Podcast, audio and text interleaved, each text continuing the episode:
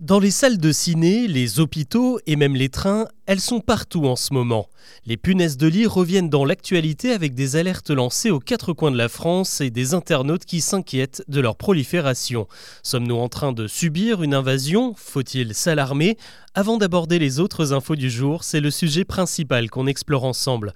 Bonjour à toutes et à tous et bienvenue dans Actu, le podcast qui vous propose un récap quotidien de l'actualité en moins de 7 minutes. On y va you.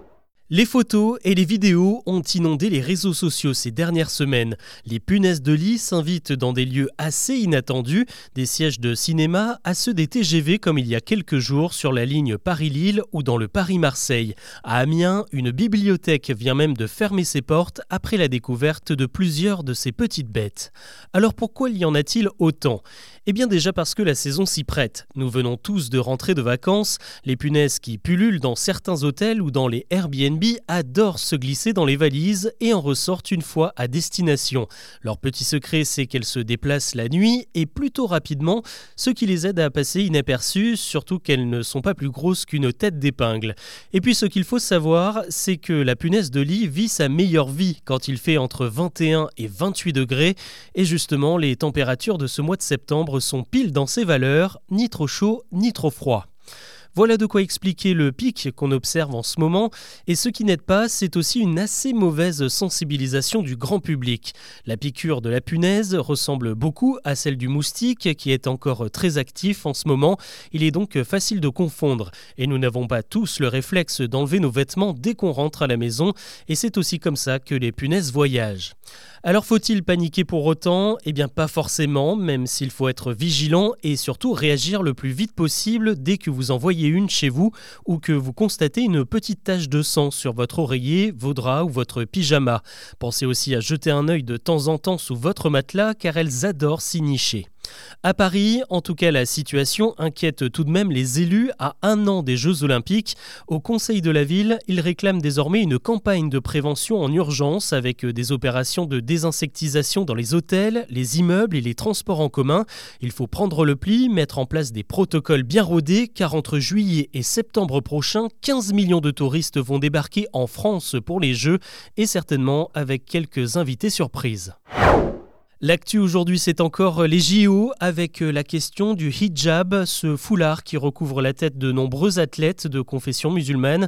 Dans une interview télé le week-end dernier, la ministre des Sports a confirmé qu'elle ne voulait pas en voir en équipe de France, une question de laïcité selon elle. Mais cette déclaration a fait réagir à l'ONU qui s'inquiète d'une atteinte aux libertés individuelles. Pour les Nations Unies, les athlètes féminines, comme toutes les femmes d'ailleurs, devraient avoir le droit de porter ce qu'elles veulent, en particulier particulier dans le sport où le hijab ne pose aucun problème d'ordre public ou républicain. Ça méritait quelques précisions. Ce lundi, Emmanuel Macron a évoqué la mise en route de 13 projets de RER métropolitain en France, un chantier détaillé par le ministre des Transports ce mardi. Et lui, il parle plutôt de 10 à 15 chantiers qui devraient bénéficier d'une enveloppe totale de 700 millions d'euros. Concrètement, ces RER e sont assez similaires à ceux qui circulent en région parisienne, des trains très réguliers toutes les 15 ou 30 minutes qui emprunteront les voies SNCF pour desservir les communes les plus éloignées.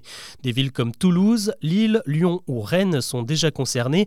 En revanche, le financement pose question. À Strasbourg, par exemple, le projet le plus avancé de RER e a déjà coûté près de 700 millions d'euros, soit le total de l'aide prévue pour tous les autres projets.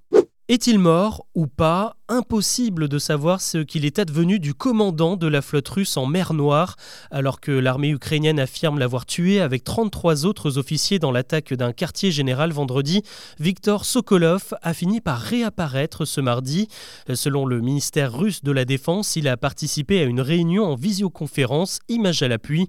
Une information impossible à vérifier, d'autant qu'on ne le voit ni bouger ni s'exprimer dans la vidéo. Vous connaissiez déjà Sam, le capitaine de soirée Eh bien, le gouvernement tente à nouveau de sensibiliser les plus jeunes aux dangers liés à l'alcool. Une nouvelle campagne de prévention débute ce mardi avec le slogan C'est la base. Le but, c'est de faire adopter de bons réflexes comme le fait de boire de l'eau ou de manger avant de consommer de l'alcool, de ne pas forcer ses amis s'ils ne veulent pas boire en soirée et de penser à raccompagner ceux qui ont un peu abusé, notamment les jeunes filles qui pourraient faire de mauvaises rencontres. À peine lancée, la campagne est déjà critiquée par les médecins car elle n'alerterait pas assez sur les risques liés à la consommation. En France, plus de 8 ados sur 10 ont déjà bu un verre avant leurs 17 ans. Plus rapide, plus efficace, les pharmaciens vont bientôt pouvoir diagnostiquer et prescrire eux-mêmes des antibiotiques pour les angines ou les infections urinaires.